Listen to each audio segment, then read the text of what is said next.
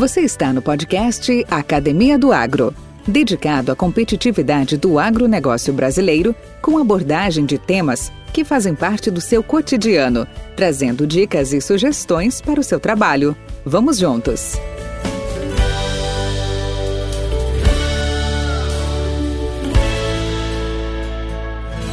Bem-vindo, Chico Graziano, ao podcast Academia do Agro. Uma satisfação, uma honra muito grande contar com a tua participação. Tudo bem contigo? Tudo bem, Valdir. Prazer falar com você. Que bom, que bom.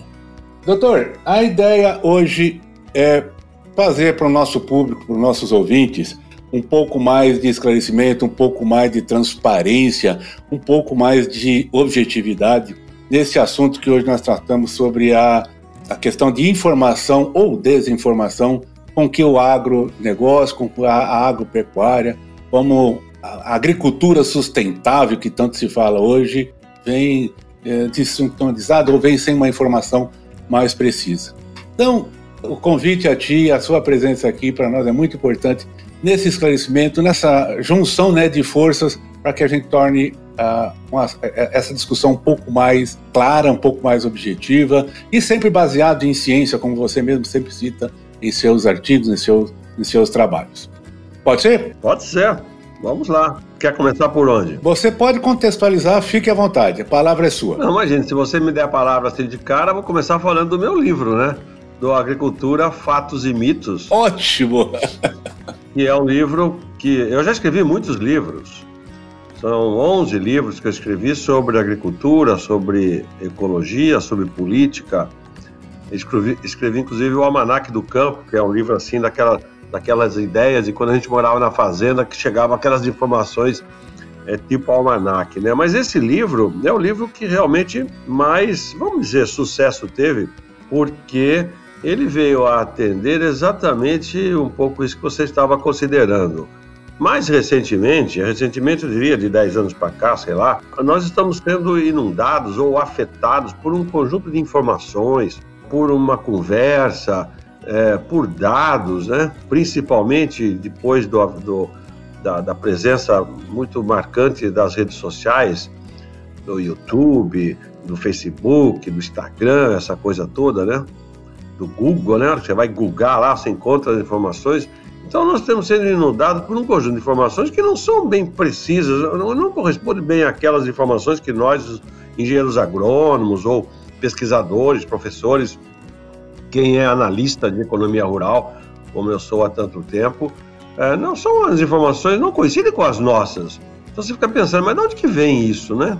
Por que, por que, que acham que nós estamos envenenando o mundo através dos resíduos de agrotóxicos em alimentos? Por quê? né? É, então, a, a, partir desta questão, eu, eu, eu, realmente fiquei estudando, fiquei pensando como é que poderia contribuir. Depois de um ano e meio de trabalho, eu fui convidar o Décio Gazzoni, que é um baita do engenheiro agrônomo, colega nosso, né? Gaúcho, que trabalha na Embrapa, desde a fundação da Embrapa, lá na Embrapa Soja, o Décio Gazzoni, e convidei também a Maria Tereza Pedroso, que é um pouco mais jovem, ela é formada na ENA, no Rio de Janeiro, e é da Embrapa Hortaliças. Mas ela entende de agricultura familiar, ela, ela tem uma pegada assim, meio, ela é meio socióloga, meio analista política. Então, nós nos juntamos e escrevemos Agricultura Fatos e Mitos exatamente para mostrar para cada uma dessas informações sobre tantos assuntos o que é dito, o que é mito e quais são os fatos. O que é fato para nós? Fato é aquilo que tem referência técnica e científica é, estabelecida, quer dizer, a, algum lugar foi publicado, publicado numa revista, numa, né, em, em, um periódico científico, né? Então, ou em uma tese. Então, dados referenciados pela ciência, pela, pela informação técnica precisa, avaliados por, pelos seus pares, como diz a metodologia científica.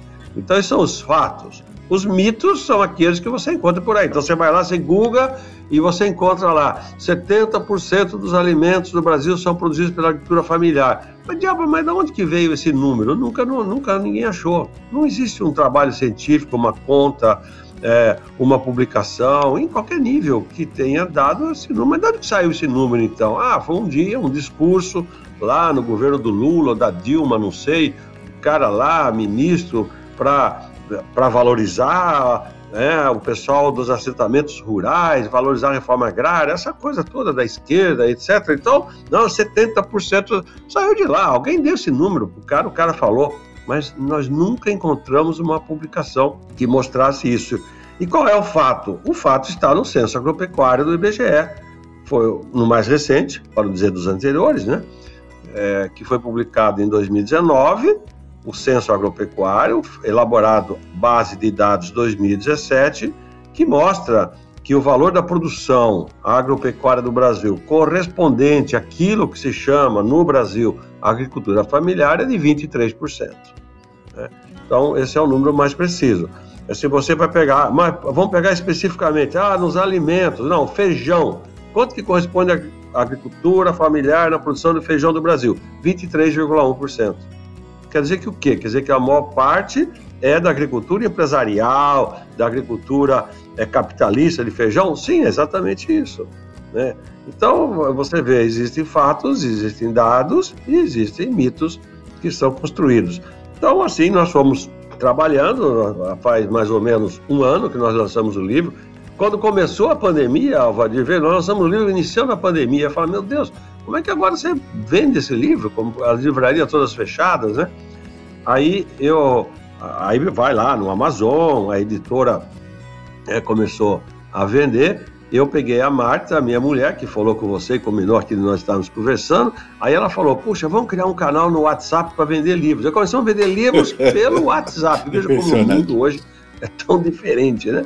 E nós estamos, é, dessa forma, é, levando adiante, né? Eu escrevo, eu tenho colunas sites, eu sempre fui articulista de grandes jornais, você sabe disso. Então a gente vai divulgando mas é, eu até te agradeço né, essa oportunidade de estar aqui mais uma vez dizendo: olha, nós do agro tecnológico sustentável, nós precisamos conversar mais entre nós para é, juntar base de dados. Aliás, nesses dias agora, a, o Ministério da Agricultura lançou um observatório da agricultura, que é uma base de dados para você pesquisar e querer saber. Afinal de contas, essa informação aqui, isso aqui é mito ou fato. Vai lá no observatório, você tem muito dados lá. Então, eu acho que esse é um trabalho muito legal é, que vem sendo feito, está sendo feito por muitos de nós, né, no sentido de mostrar qual é a realidade. Agora, se você me perguntar, e muita gente me pergunta, aí da onde que vêm os mitos? Ah, aí é que está. Da onde que vêm os mitos? Você vai ver lá na, na apostila do material escolar lá do seu filho na escola da rede de ensino, na escola privada, não estou nem falando de escola pública, você vai lá ver, os mitos são reproduzidos desde o banco, banco da escola. Aqueles livros, é uma verdadeira doutrinação sobre as nossas crianças, que a agricultura do Brasil é latifundiária, que a agricultura do Brasil é escravocrata, que a agricultura do Brasil massacra os índios. Então você vem desde o livro escolar, vai criando aquela ideia, depois o jovem vai crescendo e fica com essas pataquadas na cabeça. É oportuna a sua, a sua colocação, porque você já há alguns, algumas semanas, talvez alguns meses, desde o início de 2021, juntamente com algumas entidades, também em parceria com Marcos Janke e com outros e outros pesquisadores, lançaram essa ação, né, junto à rede escolar, junto à rede de, de educação básica, primária. Hoje nem sei mais, né? A gente falava primária, hoje é fundamental e é elementar. E conta um pouco para nós dessa, dessas iniciativas, em que ponto que ela está, como é que ela está evoluindo, qual é a receptividade pessoal? É, uma, uma, das, uma das, vamos dizer, frentes de trabalho que se abriram nessa, nesse combate aos mitos é, veio de, de um grupo. Como é que isso se originou? Um grupo de mulheres, principalmente, mulheres agricultoras ou esposas de agricultores, espalhadas pelo Brasil todo, é, aglutinadas especialmente em um grupo, inicialmente chamado Núcleo Feminino do Agronegócio. Nós fizemos é, algumas reuniões, essas assim pela internet, né, conversando, e eu me lembro que uma delas, a Letícia Jacinto, me falou, ah, mas as apostilas é, do meu filho, assim, assim, assado, eu falei para ela, manda, manda para mim, deixa eu dar uma olhada nessa apostila aí. E ela mandou as apostilas para casa, em São Paulo. É, eu fui dar uma olhada naquele material, daquela rede de ensino, era do ângulo. Nossa, me caiu queixo. Eu fiquei irritado. Falei, gente, que o assunto é grave, eu sabia, mas desse tamanho, não. Aí eu peguei e gravei um vídeo. Gravei um vídeo irado que eu estava. Olha que barbaridade, que barbaridade. Aquele vídeo, poft, correu o Brasil inteiro, como se diz hoje, viralizou, né? É, e a partir daí, elas criaram um movimento chamado De Olho no Material Escolar, usando já a linguagem de rede, é hashtag De Olho no Material Escolar. E o sucesso disso foi assim absurdo, foi sensacional o que elas fizeram. Então, é graças a esse grupo de mulheres defensoras do agro, depois um outro grupo muito legal chamado Agroligadas, que o pessoal, especialmente é, da Geni, no Mato Grosso, muita gente também de Goiás, no Mato Grosso do Sul. Então, você tem vários grupos. Olha o que eu estou dizendo, curiosamente, e principalmente de mulheres ligadas ao agro, é que começaram a carregar essa discussão. Depois ah, se associou a esse movimento outras pessoas, se associaram, etc. Essa coisa foi crescendo. Um dia, eu convidei o Marcos Fava Neves. O Marquinho é um baita de um amigo meu, ele é filho do Vavá. Vavá foi professor meu, seu, provavelmente, lá em Piracicaba, né? Também. É, então, eu falei, Marcos, o, o Marcos Fava Neves, eu, é, eu acho que ele é, um, é, é ele é de uma inteligência ímpar, eu tenho uma admiração enorme por ele. Bom, aí falei, Marquinhos, vamos escrever é, alguma coisa é, nessa para contribuir com esse pessoal do material escolar. E aí ficamos os três meses e, e geramos um texto, tem umas 50, 60 páginas, que se chama Novos Temas para a Educação Ligada ao Agro no Brasil. E, de repente, isso fez um, é, fez um sucesso também. Por quê? Porque qual que foi a, a nossa tese? E o Marcos é, contribuiu muito. Olha, é, nós não queremos que deixa de falar que o Brasil era latifundiário, era escravocrata, tudo bem, isso é o passado, mas e o presente? Vamos falar do presente. Então, quais são os novos temas? Nós sugerimos, então vamos falar sobre cooperativismo, né? Né? Você não pode falar do agro brasileiro hoje sem falar das cooperativas. Elas são muito importantes, elas são muito legais, elas são muito eficientes, né? É, principalmente em algumas regiões do Brasil, nós sabemos disso. Então, cooperativismo, agricultura 4.0, aí botamos lá melhoramento genético, então a gente sugeriu, pô, mostra para uma criança, a criança prefere chupar uma, uma, uma uva, uva com caroço ou sem caroço? É, sem caroço é muito melhor, né? É, de onde que veio uva sem caroço? Então, mostrem isso para as crianças, né? Que são os conhecimentos tecnológicos mais modernos, que são muito mais interessantes. As crianças vão gostar muito mais de conhecer esses assuntos tecnológicos, porque hoje em dia o mundo é o mundo da tecnologia, do que você ficar falando para ele que em 1900 e patatá, sei lá o quê, tinha trabalho escravo no Brasil.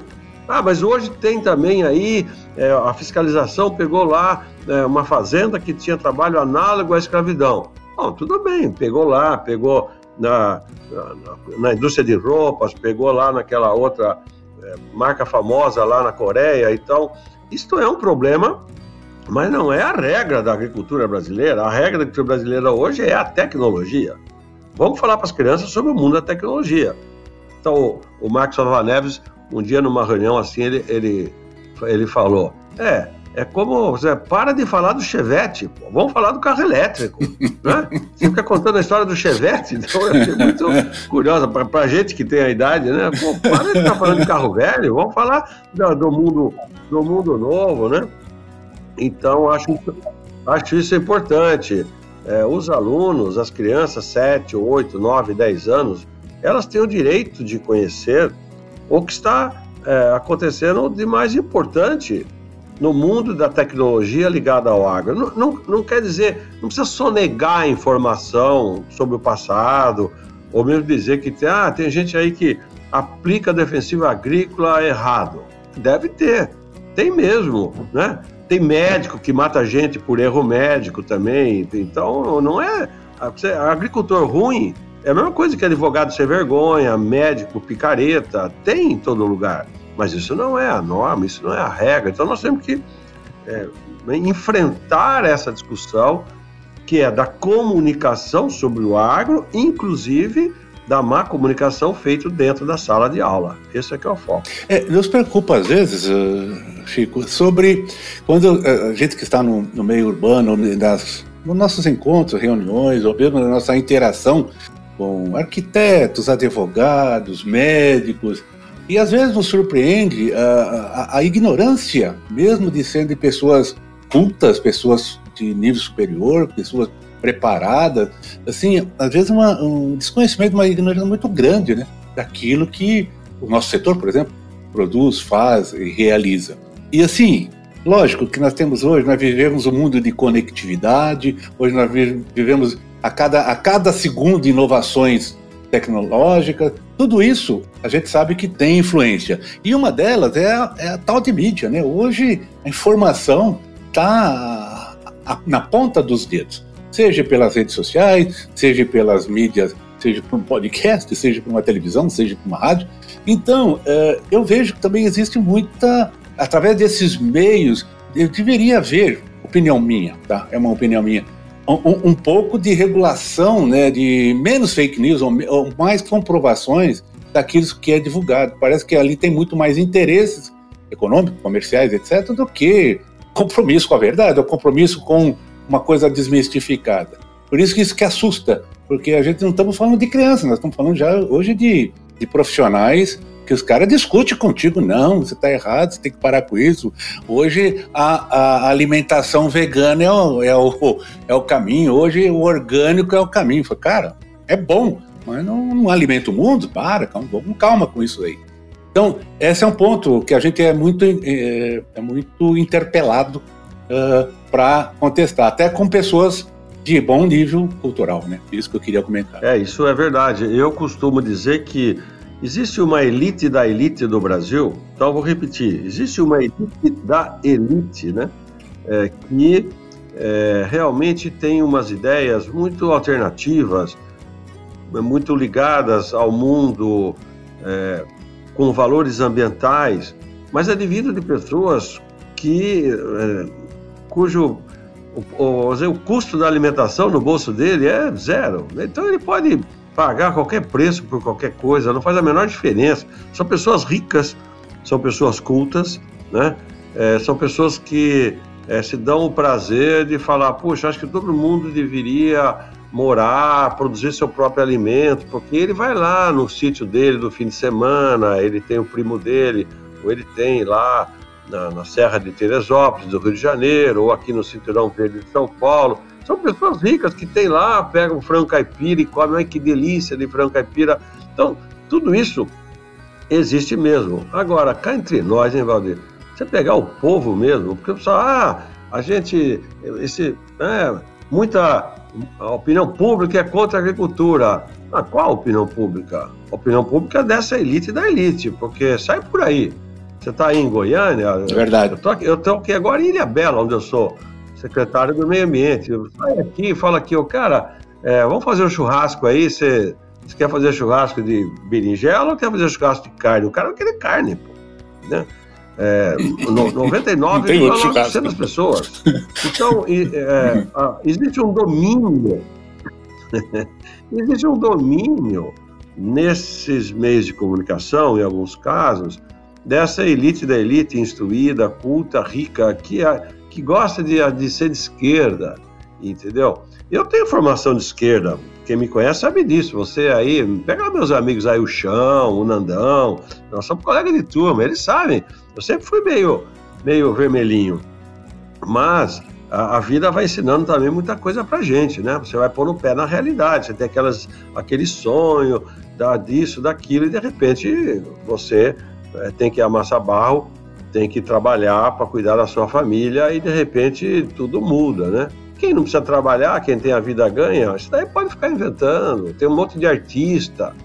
Tem umas artistas aí, você pega a Bela Gil, é filha do Gilberto Gil, então ela ela é vegana, ela mete o pau no agro, pega, tá tudo, tá todo mundo morrendo contaminado, os agrotóxicos acabando com tudo. Você tem que parar de comer tudo isso. Por quê? Porque ela vende os produtos alternativos. Então, no fundo, ela está dizendo: compre o meu. Então, o jogo comercial por trás disso é muito grande também. Né? Ninguém tem o direito de ser inocente, achar que, mas de onde que sai isso? sai do jogo de interesses da sociedade que disfarçadamente de mídia, né, fica influenciando consumidores. Então isso é muito notório em toda essa discussão, né? Chico, muito obrigado por todos esses esclarecimentos, essa sua seu posicionamento, sua instrução. Sucesso aí na sua na sua jornada. Inclusive, sei que você também está na, já para a segunda edição, né, do Fatos e Mitos da Agricultura. Já está lançado? Já está saindo? Como é que está? Não, já saiu a segunda edição faz, faz um, não, dois meses já.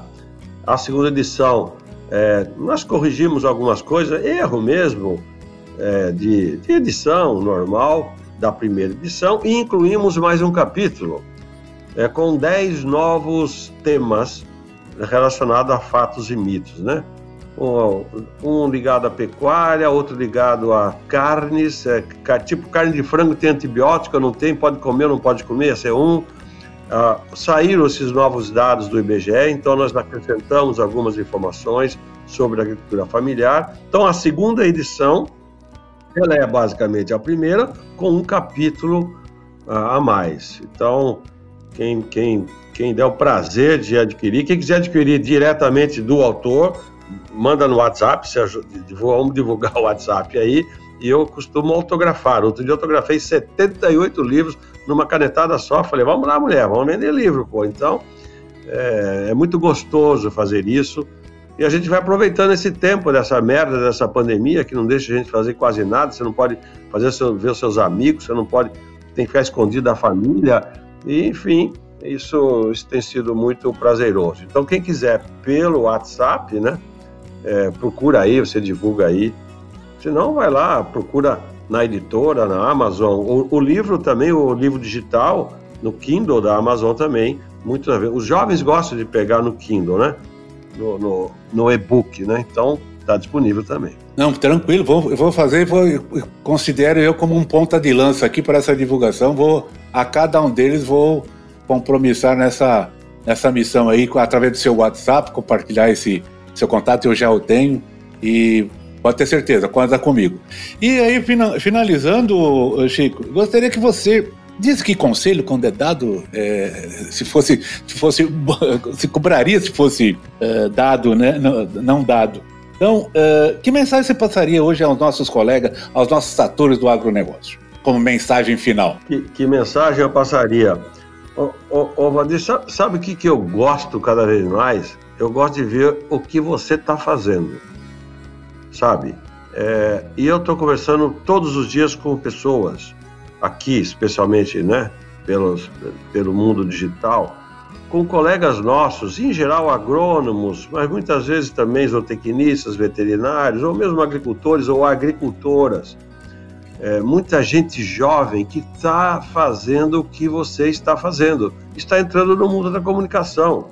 Então, não adianta a gente, a gente achar que alguém vai falar é, sobre o que nós fazemos bem falado. Somos nós que temos que mostrar a realidade. Então, eu acho isso sensacional, sabe?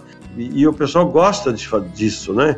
Então, quando me perguntam, ah, às vezes, às vezes me sugerem, ah, devia, vamos fazer uma campanha de, do agro para mostrar agro. Não precisa campanha nenhuma, você vai para a rede, vai contar, vai mostrar o que você faz lá no curral. Você, você, você pegou o quê? Você tinha um curral velho, né?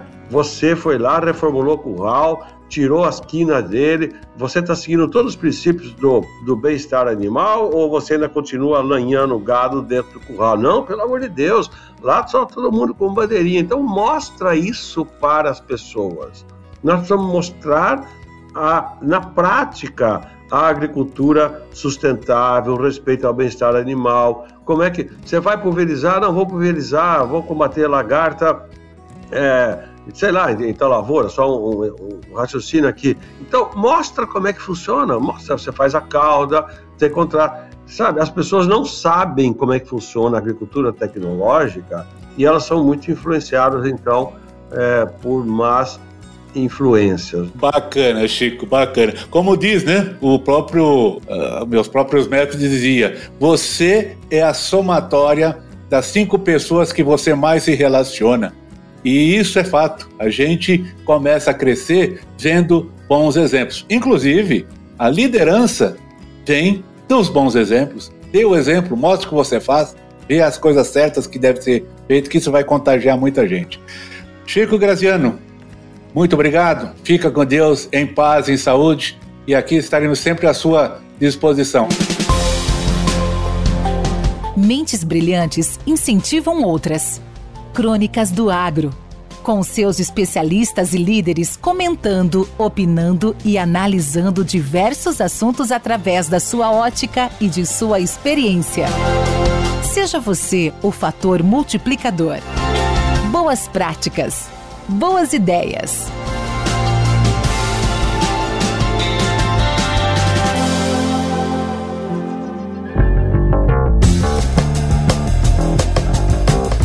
Olá, amigos, ouvintes do Crônica do Agro. Vou abordar o tema de como conviver com plantas voluntárias. Com a evolução da biotecnologia na agricultura, a ampliação de culturas geneticamente modificadas, as OMG, siga comumente utilizadas a elas, e associado a um cenário agrícola onde a sucessão entre culturas no verão e outra em segunda safra tem se tornado cada vez mais consistente nas diversas regiões agrícolas brasileiras e ainda em expansão. Na sucessão de culturas com mesma biotecnologia, principalmente as tolerantes à molécula de glifosato, a presença de plantas voluntárias tem aumentado nas, nas culturas subsequentes. Surgem aqui novos desafios para o manejo de plantas voluntárias. Neste caso, podemos igualá-las às plantas daninhas, pois seus agravos à cultura principal se assemelham. Pensando na distribuição territorial, o milho voluntário na cultura da soja certamente é o que tem o maior volume devido à área cultivada com sucessão soja-verão, milho segunda safra. Como primeira estratégia de manejo em diminuir o milho voluntário na soja e melhorar é, certamente, melhorar a qualidade de colheita, minimizando assim as perdas. Além de garantir a melhor rentabilidade do empreendimento rural, a correta regulagem da colheitadeira, trabalhando em velocidade que a cultura permite para evitar perdas de grãos e de espigas, e esta última considero mais grave. Sabemos que as perdas ocorrem, agravadas ainda por condições ambientais ou sanitárias, as plantas de milho quebram e acamam, dificultando ainda mais a operação, consequentemente, o aumento de perdas. Quando no campo há a perda de muitas espigas, o agricultor deve levar em consideração a possibilidade da ação mecânica como estratégia de controle, tentando assim destruir essas espigas, quer seja por uso de triton, links ou até mesmo niveladora, pois uma característica do milho voluntário é que sua emergência ocorre em diversos fluxos, que são diretamente influenciados pelas condições ambientais e estratégias de manejo. Com as presenças de espigas intactas no campo, as possibilidades de aumentos de fluxos de emergência se agravam, fazendo-se necessário seu controle por mais vezes do que o habitual. Certamente, o controle químico é uma ferramenta eficaz, que nos dá maiores comodidades por diversos motivos: eficiência, velocidade, praticidade, entre elas. E por ser utilizada desde a dessecação no preparo do campo para a semeadura, é uma atividade bastante comum mas a sua eficiência ela é garantida quando se faz com plantas a serem controladas em estágios mais jovens, o ideal de duas a três folhas. E, se o híbrido utilizado era tolerante a glifosato na safra anterior, se faz necessária a utilização de associações com herbicidas graminicidas inibidores da síntese de ácidos graxos, mais conhecidos como os inibidores da CCase. Eles são compostos por dois grupos, mais comumente conhecidos ou apelidados, os POPs e os jeans. Ambos os grupos apresentam eficiências semelhantes nos controles nos primeiros estágios, e a esses herbicidas, quando recomendado pelo fabricante, deve-se associar ainda o adjuvante específico. Ainda na dessecação, uma das estratégias que pode e deve ser utilizada são as aplicações sequenciais, e, em uma delas, a adição de herbicida pré-emergente. Vou dar alguns exemplos diclosulam, clorimuron, imazetapir, pois, dependendo da dose, eles possuem uma capacidade de interferir na germinação e ou na emergência do milho, dando uma melhor condição de controle subsequente ou podendo ampliar o intervalo entre as aplicações, além de auxiliar ainda no controle de outras plantas daninhas. Aqui faço uma ressalva, porque aplicações sequenciais é que muitos desses herbicidas latifolicidas possuem efeitos antagônicos para os graminicidas, diminuindo em muito a sua performance. Aqui eu incluo os inibidores das auxinas, os 2,4-Ds, e dependendo da época de aplicação e doses, há de respeitar intervalos entre as aplicações e até mesmo plantio. Na pós-emergência da cultura principal, é fundamental manter a área ainda livre de plantas daninhas, pois todos os malefícios da mata competição, as plantas voluntárias de milho também são promotoras. Quanto mais cedo for realizado, melhores serão os resultados de controle, com menores doses de herbicida, mantendo-se ainda sua eficiência e com menor interferência negativas à cultura principal. Diversos ensaios mostram o grande potencial que plantas de milho voluntárias possuem em reduzir produtividades. Esta redução pode variar em função das condições ambientais, principalmente com a ocorrência de déficit hídrico. Também há de se levar em consideração a densidade de plantas por metro quadrado, tempo de competição, diferenças entre os estágios entre planta voluntária e cultura principal. Em nossos ensaios, sempre ficou evidente quanto mais cedo for o controle das invasoras e a sua ausência ao longo do ciclo da cultura da soja, menores são suas interferências do potencial produtivo. Perdas em produtividade são relevantes impactam diretamente nos valores econômicos de uma propriedade. Ainda não consideramos que plantas voluntárias servem como hospedeiras de inseto praga e patógenos, causadores de doenças que podem levar à quebra da resistência de biotecnologias no controle de insetos vetores alvo e multiplicação ainda desses insetos e doenças. Muitos híbridos possuem mais de uma biotecnologia e poderão gerar plantas F2, no caso, plantas voluntárias de híbridos de milho tolerantes a glifosato, e também geneticamente modificadas para resistir a ataque de insetos, a sua persistência no campo sem o devido manejo, sofrerão elevada pressão de seleção sobre as populações de inseto praga. Uma questão que eu não sei responder são se essas plantas F2 expressam o potencial de controle como a planta F1 sobre os insetos alvos. Sim ou não, a expressão continuada das toxinas inseticidas ao longo do período de desenvolvimento pode ocasionar resistência a essas tecnologias piramidadas. A presença ainda de plantas voluntárias de milho com porte maior na cultura da soja pode interferir negativamente na tecnologia de aplicação para inseticidas e fungicidas, uma vez que parte da solução que era para atingir as folhas e proteger as plantas de soja ficará retida nas folhas do milho, o conhecido efeito guarda-chuva, tão indesejado. Com a avidez da agricultura brasileira em procurar, no maior volume de área, mais de um cultivo por ano agrícola, e sendo a sucessão soja-verão, milho segunda safra a de maior extensão territorial, fica um desafio para nós técnicos minimizar seus impactos negativos, principalmente quando não podemos perder ferramentas de manejo, que sejam mecanismos de ação herbicidas, quer sejam biotecnologias. Buscar entender os processos, melhorar e explorar os seus potenciais, preservar a vida útil dessas ferramentas, hoje disponíveis, são fundamentais. Daí a necessidade de buscarmos mais conhecimentos através de pesquisa, inovações de tecnologias, inovações de ideias e ações diretas. Com temas expressivos e dinâmicos, esse intercâmbio semanal visa oferecer um melhor desenvolvimento em suas habilidades profissionais e nas atividades e práticas do seu cotidiano.